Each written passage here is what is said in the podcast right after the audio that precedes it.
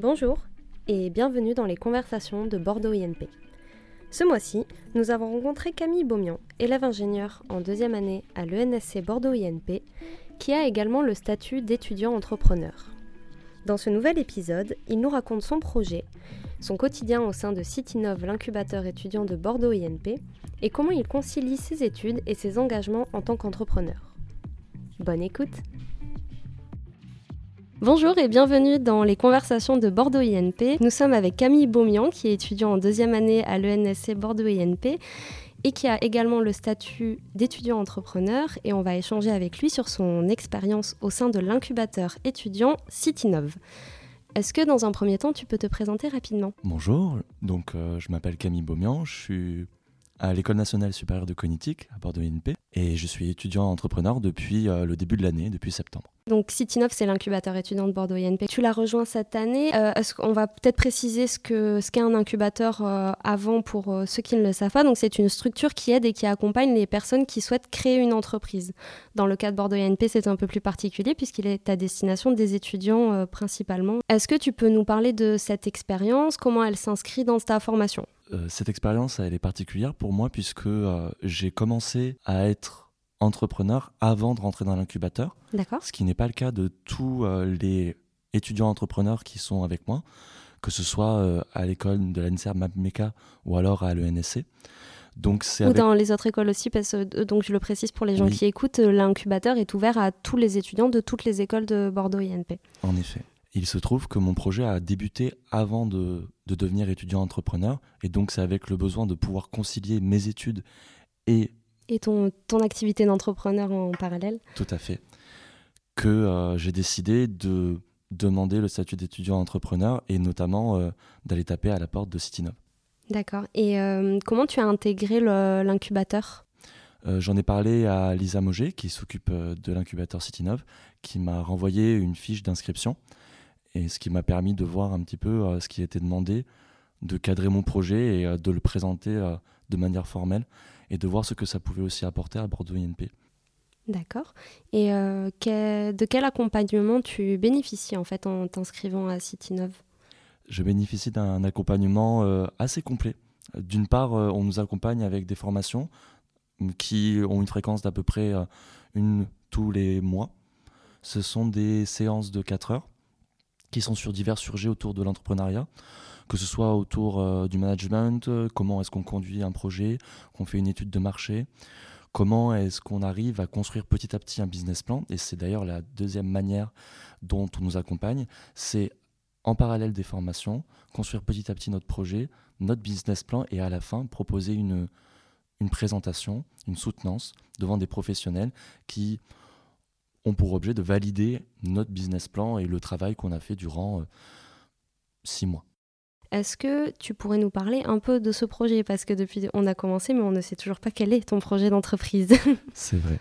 Pour faire euh, au plus court, euh, c'est un projet qui s'intitule Cognitive Engines et c'est la création d'une intelligence artificielle appliquée aux jeux vidéo. Euh, l'idée de l'intelligence artificielle, c'est donc de créer un programme qui va s'adapter au cours du temps et euh, qui va pouvoir notamment s'adapter sous forme dynamique. Nous, c'est le choix qu'on a pris, c'est une certaine forme de l'intelligence artificielle. Donc ça reste un programme informatique, ça c'est le côté IA. Et de l'autre côté, on a le jeu vidéo. Alors pourquoi on a choisi de l'appliquer là-dessus? C'est qu'il y a beaucoup de studios de jeux vidéo et notamment de studios indépendants qui voudraient mettre de l'intelligence artificielle. Sauf qu'aujourd'hui, c'est très compliqué, ça demande beaucoup de ressources, un coût énorme. Et donc, un outil pratique, rapide, qui permettrait d'implémenter, de, mettre à l'intérieur des jeux vidéo et des personnages non joueurs de l'intelligence artificielle, c'est quelque chose qui en demande et c'est quelque chose qu'on propose aujourd'hui si on peut revenir un petit peu euh, en, arrière sur euh, le statut euh, étudiant-entrepreneur. Mhm. Donc toi, tu avais déjà entamé des choses avant d'avoir ce statut-là, si j'ai bien compris, sur ton projet. Est-ce que tu as reçu de l'aide? En fait, est-ce qu'on t'a t'a conseillé donc ce statut-là pour pouvoir avancer et développer ton projet plus rapidement en parallèle de tes études, je suppose? Oui. Ou c'était quelque chose dont tu avais déjà entendu parler avant? Et euh, comment tu. Enfin, qu'est-ce qui t'a apporté en plus de, de l'aménagement horaire? Est-ce que tu as dû prendre des engagements pour obtenir ce statut ou... voilà? Euh, il se trouve que la première fois que j'ai entendu parler euh, du statut, c'était quand j'étais dans ma première année d'école d'ingénieur. Eric Astien nous avait présenté lors d'un amphi de présentation l'incubateur de Citinov et même le statut d'étudiant entrepreneur. Et je n'y avais pas repensé depuis. Il s'est présenté ce projet d'entrepreneuriat. Donc nous sommes deux. Et une fois que j'ai rejoint mon collaborateur, mon associé. ton collaborateur est étudiant aussi? Euh, Il ne l'est plus. D'accord. Et il était étudiant euh, en, école d'ingénieur également ou dans un autre domaine? En effet, il, était même, il est même issu de l'ENSERB Matmecom. D'accord. Et euh, notamment de la branche électronique. Il se trouve qu'après cette présentation, et une fois que j'ai eu l'opportunité d'avoir ce projet, je me suis directement, j'ai vu la correspondance entre les deux et je suis retourné de moi-même voir l'incubateur Citinov et donc à cette période-là Lisa Moget. Et de l'autre côté, j'ai fait les démarches. C'est elle qui m'a dirigé. Aiguillé pour le statut, c'est ça, la demande du statut? Et ça m'a bien aidé en effet parce que, je le répète, il faut une petite préparation pour que euh, les réponses soient euh, adéquates à la fois à son projet et puis euh, aussi montrer au mieux ce que ça peut apporter au niveau de la région et de, de l'innovation en général en France. Et par rapport aux engagements que tu dois tenir, parce qu'effectivement, si on te donne l'opportunité de ce statut, qu'est-ce que toi, en retour, tu dois assurer au niveau de l'incubateur Tu parlais des UE, par exemple. Est-ce que tu as des rendus, des devoirs, des voilà, des choses comme ça? Alors, en effet, euh, je pense qu'il est important de préciser que je suis le seul étudiant au sein de l'École nationale supérieure de cognitique à avoir des engagements stricts parce que justement j'ai demandé une validation pour le moment, on n'a pas de doute que peut-être d'autres vocations naîtront au sein de l'ENSC. On l'espère. On l'espère en tout cas. On l'espère. Il, faut savoir qu'il y a d'autres étudiants, mais ils n'ont pas demandé d'aménagement horaire, car le projet était moins mature, moins construit. Et qu'ils n'en ressentaient peut-être pas le besoin non plus. Euh. Totalement. Donc je voulais, c'était important de préciser ça. Si mhm. euh, euh, d'aventure il y a une, si un futur étudiant entrepreneur veut, comme moi, remplacer une, UE, et il devra euh, quand même valider euh, quelque chose. Alors ça, ça se voit avec le directeur des études, pour ma part, Jérôme Saraco, et Lisa Moget, qui s'occupe de l'incubateur, et de constituer ce qui va remplacer les notes de l'actuel UE. Euh, oui, il faut bien que tu sois noté sur quelque chose. Exactement. Mhm. Et donc, en ce qui me concerne, le business plan, j'en parlais tout à l'heure, que je constitue en parallèle des formations CityNov, mhm à la fin fera l'objet d'une note. Celui que tu présenteras également, euh, c'est ça euh, Et en effet, la euh, soutenance la, qui. La fameuse soutenance dont on parlait en début d'interview. Totalement. Voilà au niveau de ce que, de ce que je dois rendre, entre guillemets. De tes obligations en tant qu'étudiant entrepreneur. Mais il n'y a pas que ça. Il se trouve qu'il y a des créneaux que je dois respecter. Et il faut que la place des heures que j'avais normalement allouées au niveau de l'UE soit une présence. Oui, tu as une obligation présentielle. Oui, c'est important. Devenir étudiant entrepreneur ne veut pas dire euh, rater les cours et. Non, en effet, c'est un vrai engagement. On passe un avertissement. ça demande effectivement de l'engagement, de la motivation et, et, ça reste quand même une charge de travail assez importante. On va en reparler, je pense. Et sachant que ce statut étudiant-entrepreneur, moi, m'a permis réellement de concilier mes études et l'entrepreneuriat. Sans ça, je n'aurais pas pu, par exemple, faire une demande de validation d'UE. Qu'est-ce qui t'a donné le goût d'entreprendre euh, C'est une question qui a plusieurs niveaux et qui s'est décantée au niveau de la maturité de mon parcours scolaire. Euh, clairement, je pense avoir été influencé par euh, mes parents qui ont un ancrage dans l'entrepreneuriat. Au départ, de façon un peu classique, c'était la liberté que ça apporte de pouvoir être sur un projet qu'on choisit, de ne pas forcément être dans, ce, dans cette machine du salariat, quelque chose qui avec lequel j'avais beaucoup de mal au début.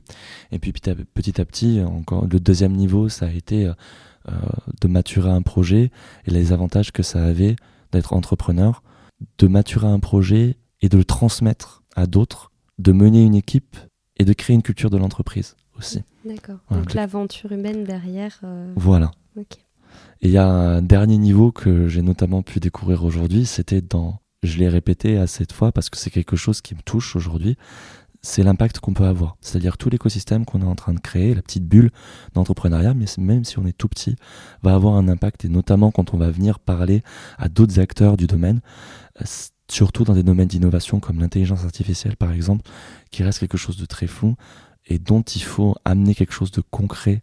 Il faut, voilà, à la fois rassurer et amener petit à petit à quelque chose qui, on en a besoin. Il y a une forme de pédagogie et de sensibilisation euh, aussi, c'est ça? Voilà, sensibilisation est un très bon terme quand on est aussi entrepreneur. Donc il y a l'aventure humaine et puis l'aventure, je dirais, sociale presque, mm. un tout petit peu nationale. Voilà. Ok. Euh, par rapport à ton projet, est-ce que tu peux nous faire un point un petit peu au niveau du développement? Où est-ce que vous en êtes avec ton, ton associé? Si tout se passe comme tu l'as prévu Ou est-ce que tu as fait face à des imprévus par exemple carrément. Euh, ça se passe euh, bien. On est à, au moment charnière où euh, on fait ce qu'on appelle notre MVP, donc notre minimum valuable product. C'est la toute première version, la toute première chose que tu vas vendre. Et donc c'est un moment important puisque c'est la première phase. Tu vas être visible sur le marché avec cette, cette première vision, cette première forme. C'est la première forme de ton projet réellement. Donc on est en partenariat avec un studio euh, de jeux qui s'appelle euh, le studio Ratel, qui euh, nous voilà qu'on a découvert. on est en partenariat avec eux pour constituer ce premier produit et on espère en septembre avoir nos premières ventes. D'accord. Voilà, donc c'est imminent. C'est proche, oui. Voilà. nous a rejoint deux stagiaires qui sont des amis à moi de l'école d'ingénieur de l'ENSC, d'autres personnes qui nous accompagnent, des graphistes. Donc c'est un, mélange de plein de compétences.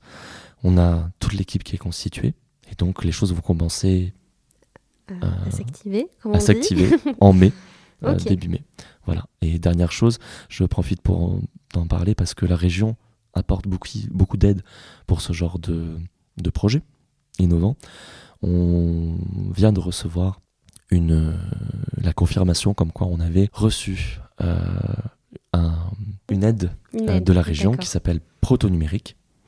Donc il ne faut pas hésiter à demander cette aide, il ne faut pas vous mentir, le, le dossier est long. Pour donner un ordre d'idée, ça peut s'élever jusqu'à un maximum de 50 000 euros, ce qui n'est pas négligeable. Et j'en profite pour dire qu'on a souvent l'illusion qu'on peut monter une entreprise sans grand financement, voire avec un euro. On parle souvent de l'euro symbolique quand on commence à mhm. s'engager dans un projet. Je mettrai un haut là de par mon expérience euh, sur ça. Il faut quand même avoir des financements. Euh, ça fait partie des, enseignements que tu as tirés, toi, de ton expérience? Clairement, clairement. C'est quelque chose qui est essentiel. Il faut être conscient que un projet, ça s'accompagne par exemple au niveau comptable, ça s'accompagne au niveau locaux, euh, c'est des petits détails qui, sont, qui gravitent autour de l'idée même du projet. Même sur l'idée, ça demande parfois de faire, euh, comment dire, de déposer. Euh, c'est plein de formalités administratives, déposer un nom de marque. si vous avez une innovation, de la faire, comment on dit? Breveter. Breveter, exactement, merci. Ça demande aussi, euh, oui, au niveau financier, de déclarer certains statuts, de déclarer certains revenus. C'est des formalités administratives qui sont quand même assez conséquentes, même lorsqu'on est étudiant. Oui, euh, c'est même, euh, pour être sincère, ce qui prend le plus de temps. Un entrepreneur, il passera peu de temps à, avoir le nez dans la technique. Et avec l'expérience, il y a une sorte d'amour de pouvoir transmettre la vision de son projet, la passion de son projet, pour pouvoir voir d'autres personnes qui codent. Et c'est quelque chose, une petite partie euh, technique qu'il faut, mm. je pense, savoir un peu abandonner. Je parlerai juste d'une méthode qui euh, existe depuis maintenant euh, quelques années, mais qui peut permettre aux futurs étudiants entrepreneurs de concilier les deux tableaux et de se mettre déjà, de commencer déjà à se mettre réellement dans la, dans le, dans la peau d'un entrepreneur de manière flexible. La technique dont je parle, c'est le lean management. Qui travaille sur des cycles très courts. En fait, c'est ce qui permet sa flexibilité. C'est une méthode de travail, mais c'est aussi une méthode de conduite à la fois de projet et d'équipe. Et c'est extrêmement important. On parlait de l'aventure humaine tout à l'heure. Être étudiant entrepreneur, on n'a pas forcément l'habitude d'avoir conduit une dizaine de personnes. On peut rapidement se perdre sur des techniques de management, c'est très très riche. Si je parle du lean management, c'est parce qu'il est très riche et qui permet d'adapter réellement à sa personnalité le type de management qu'on veut faire avec le type de personnes qu'on a en face et qu'on doit encadrer, parce qu'il faut prendre aussi les personnalités de chacun, le type de projet qu'on a, parce que autant moi je vends euh, de l'intelligence artificielle pour les jeux vidéo, mais à côté de moi euh, j'ai euh, un collègue qui travaille d'une nouvelle recette de caramel par exemple, et donc ça s'applique aussi là-dessus. Oui, c'est un des projets de l'incubateur cette année. Oui, que j'aime beaucoup. je crois que tout le monde aime beaucoup ce projet. Pour finir, est-ce que tu aurais des conseils à donner aux étudiants, même si tu en as énoncé déjà plusieurs au cours de, cet épisode, mais voilà, pour, euh, pourrais-tu donner aux étudiants qui hésitent encore à se lancer dans l'aventure de l'entrepreneuriat? Le premier, ce serait de ne pas hésiter. Et quand je dis de ne pas hésiter, la première étape, je pense, vis-à-vis -vis de soi-même, avant d'en parler aux autres, c'est de l'écrire sur papier. Écrire, c'est faire exister les choses et les penser. C'est réellement un travail que je conseille. Quitte à faire après un tableau pour donner un petit peu plus de granularité, détailler un petit peu son projet, pourquoi est-ce qu'on le fait, et ensuite aller un tout petit peu plus loin sur quel est le besoin auquel je réponds. En tant que cogniticien et en tant qu'entrepreneur, il faut, il faut créer sous le prisme de l'usage avant tout et se demander en effet à qui est-ce que ça s'adresse. Bien sûr, euh, ça peut évoluer dans le temps, mais une première étape. Et puis, euh, après avoir écrit ça, le conseil que je donnerais, c'est euh, ne pas hésiter à être curieux, à aller demander. Il y a des structures qui existent, quelle que soit la personne qui veut entreprendre. Mon conseil, il est général, c'est d'aller voir, d'en parler aux gens autour de nous, que ce soit euh, notre compagne, notre famille, les gens qu'on a autour de nous, peut-être dans notre travail. Il y a des gens qui ont peut-être envie d'entreprendre, qui ont ce, ce côté viscéral, cette passion. Et c'est peut-être un premier signe. S'il y a ce premier signe qui nous titille un petit peu de recherche de quelque chose de différent, qu'on a envie d'explorer et de concrétiser, de créer, je pense qu'il faut écouter cette chose-là, l'écrire, en parler, le confronter le plus tôt possible. Et c'est quelque chose d'essentiel. Et puis après, avoir discuté, avoir concrétisé un petit peu l'idée, pouvoir peut-être rechercher des accompagnements et puis petit à petit, peut-être des associés si nécessaire, peut-être des structures et rentrer dans la dynamique. Il faut oser, c'est important. J'ai une phrase de, de Monsieur Hoffman, créateur de LinkedIn, qui disait euh, Il ne faut jamais s'arrêter de commencer. Et je trouve que c'est un bon conseil. Et c'est une très belle conclusion. Merci beaucoup Camille et à bientôt. Merci à toi. À bientôt. Les podcasts de Bordeaux INP sont maintenant disponibles sur Spotify et SoundCloud. Vous les trouverez en tapant Bordeaux INP dans la barre de recherche. Merci pour votre écoute et à bientôt.